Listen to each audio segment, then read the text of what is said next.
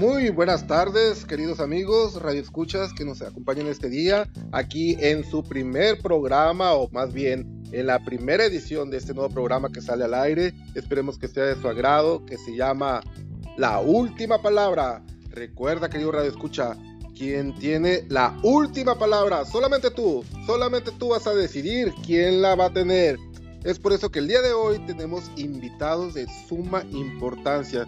Gracias, gracias por darnos esa oportunidad de acercarnos a ti, de acercarnos a tu, hogar, de acercarnos a tu familia, a tu trabajo, desde donde nos estés escuchando, si vas en el vehículo, si estás escuchando el radio de tu vehículo, si estás escuchando el radio en tu casa o te estás bañando, déjame darte las gracias por haberte sintonizado a esta estación al 99.4. Gracias por estar con nosotros.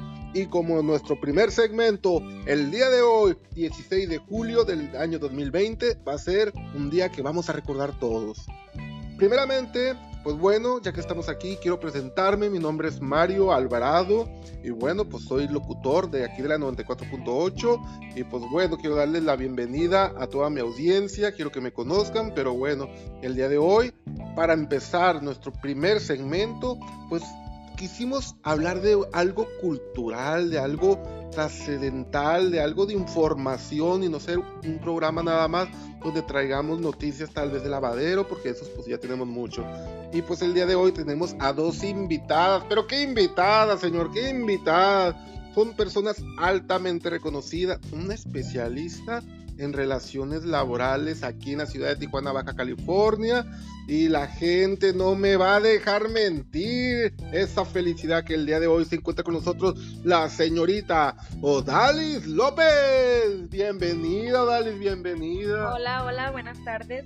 Así es, este, hoy vamos a hablar sobre las condiciones laborales y, este, y exactamente eh, de vamos a, ver las preguntas que tienes, Mario, y contestarte con, con toda confianza. Muchas gracias, abogada. La verdad que déjame decirte que me siento privilegiado porque es mi primer programa al aire. Yo ya había estado en televisión, había estado en otras partes, tú me conoces, soy una persona muy famosa.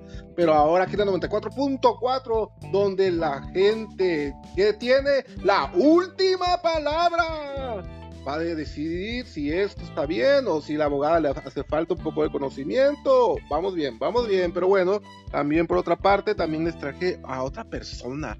Déjenme decirles que esta es una mujer, esta abogada especialista en laboral.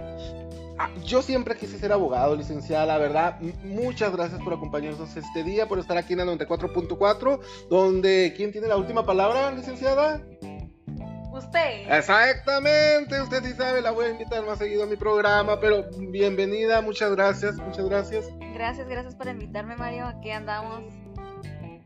Ok, muy bien, licenciada, abogada laborista Blanca. Blanca, ¿cuál es su apellido? Discúlpeme. Cadena. Cadena, Blanca Cadena, para que ahí lo apunten, por favor, viene el nombre de Blanca Cadena. Si usted tiene alguna duda, le puede hablar al 664 hasta que se le canse el dedo. Ah, no, perdón, 664 el 528-3042, asesoría completamente gratuita, pero le podrá sacar muchas, muchas preguntas a aquel abogada. Pues bueno, pues ya después de haber hecho la presentación, de haberles dado las gracias por estar este día con nosotros, pues hay, hay temas muy importantes que todos mis radioescuchas pues quieren saber, quieren que ustedes vengan a empaparlos de ese conocimiento que tienen, porque les veo las caras, la verdad licenciada, tener dos damas aquí a un lado de mí con tanto conocimiento, la verdad me hacen sentirme estremecido, no sé cómo es la palabra, pero bueno, primeramente pues yo les quiero hablar de, estaba viendo mis notas aquí, yo la verdad pues no sé nada de leyes, licenciada, ¿para qué le, para qué le voy a, mentir? Y luego ustedes que son especialistas en relaciones laborales, licenciado Dalis, dígame, ¿qué es el PTU? Porque yo no sé ni qué es el PTU, qué es, qué es eso de la inicial PTU digan, aquí mis radioescuchas tampoco lo sabemos, queremos que usted nos diga qué es el PTU y cuál es su definición, o en qué consiste, para qué sirve, o con, qué me lo voy a comer, licenciada. A ver, explíqueme algo. Bueno, sí, Mario, este, pues el PTU pues es la participación de los trabajadores en las utilidades. Esto quiere decir pues que los trabajadores tienen el derecho de, de tener de ver de estas ganancias aparte de, su salario pues eso significa cuando una empresa una empresa exactamente tiene una cierta ganancia en, en la operación o actividad y esas ganancias son repartidas entre sus trabajadores. Este eh, y pues esta empresa tiene la obligación de, de, de, repartir estas ganancias y pues esto se sustenta legalmente en el artículo 117 en la Ley Federal de Trabajo. No solamente podemos decir o de que, los, eh, los trabajadores tienen derecho, sino que también nos respalda ese artículo.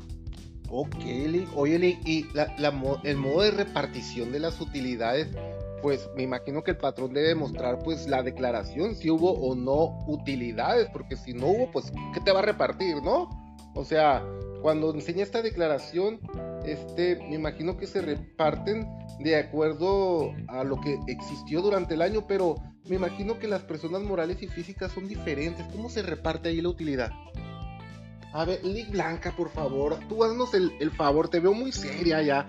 Este, platícanos, ¿cómo, se reparte esta utilidad? Mario, Mario. Pues principalmente las personas morales pues lo reparten el 31 de mayo y este las personas físicas pues el, el 30 de junio pues, pues son diferentes, este las personas pues ahí se este no se no se reparten si hay pérdidas fiscales y pues esas son las fechas que las que se reparten las. O sea, Lick, me estás diciendo que si la empresa perdió este dinero, no, una pérdida fiscal, pues no, no, hay ganancias, ¿verdad? Pues no hay que repartir, ¿no? No, pues no. No, no hay que repartir. No, hay que ah, repartirlo, pues no. Ok, oye, Lick, o, está, o Dalis, este, hay empresas que no están obligadas a pagar utilidades. ¿Cuáles son esas?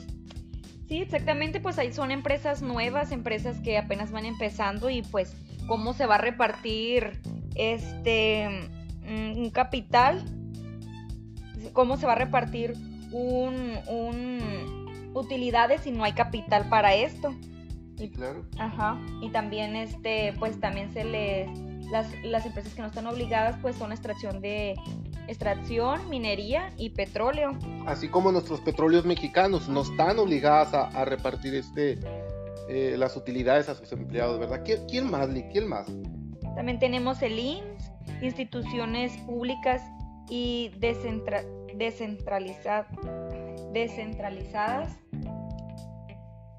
estas son asociaciones eh, de la Secretaría de Salud que están no están centralizadas. Me imagino que las centralizadas, pues porque están allá descentralizadas, que están en varias partes, ¿no? Podría ser. Ok. ¿Y la de sin fines de lucro, cuáles son esas, Lick? Las empresas, a ver, Lick Blanquita. Ah, esas pues, que no, no, van a ganar, ¿no? No tienen ganancia, me imagino que son esas, ¿no, Lick? Ah, pues sí, exactamente, pues son las que las empresas que no ganan, este, pues ahí es, ahí se, ahí se refleja cuando, este, pues no tienen ganancias, no tienen producción y pues ahí no, no tienen. O sea, el fin no es lucrar, no es ganar, sino ayudar, ¿no? Podrían ser todas las asociaciones civiles, ¿no? Esas, ah, no, les digo, queridos radioescuchas, sintonicen la 94.4 porque aquí el único que tiene la última palabra eres tú, amigo. Pero aquí la, la verdad me tiene bien sorprendido con tanto conocimiento y yo tan burro. ¿Por qué creen que estoy aquí en la radio escucha, aquí en el radio? Pues porque no estudié. Pero bueno, pues aquí con todo lo que nos dicen, hasta ganas me da de ser abogado. Pero bueno, Lick, este hay, trabajadores que no tienen derecho al reparto de utilidades. Eh, también vi eso, licenciado Dalis.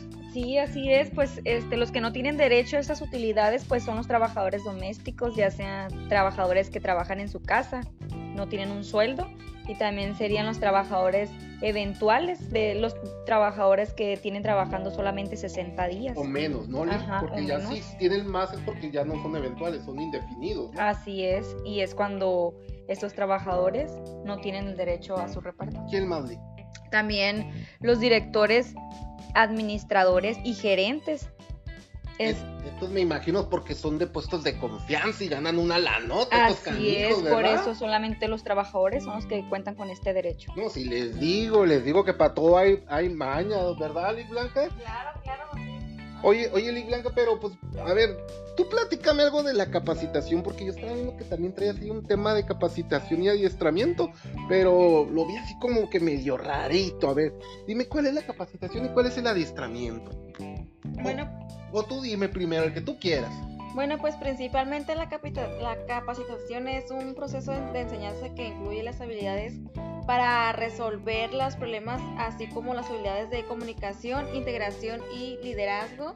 Este, están las, las detección de necesidades de capacitación y establecer en qué áreas se necesita capacitación. O sea, esto es identificar en qué, qué trabajador este, hay que capacitar para qué área va a ingresar y pues se, se necesita enseñarlo primeramente pues antes de, meterlo a producción.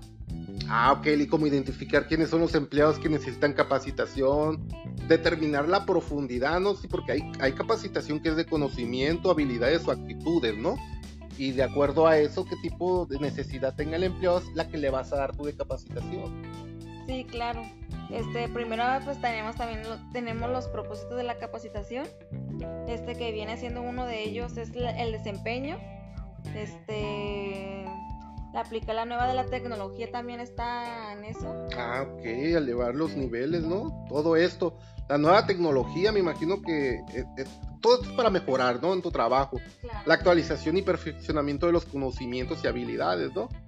Oye, a ver, licenciada Odalis, tú dime, tú dime, porque también, aparte de esta capacitación, también manejas, hay otro tipo de capacitación, ¿no? Porque esta capacitación que estuvimos hablando es la capacitación que es dentro de la empresa, ¿no? Pero también hay otra que fue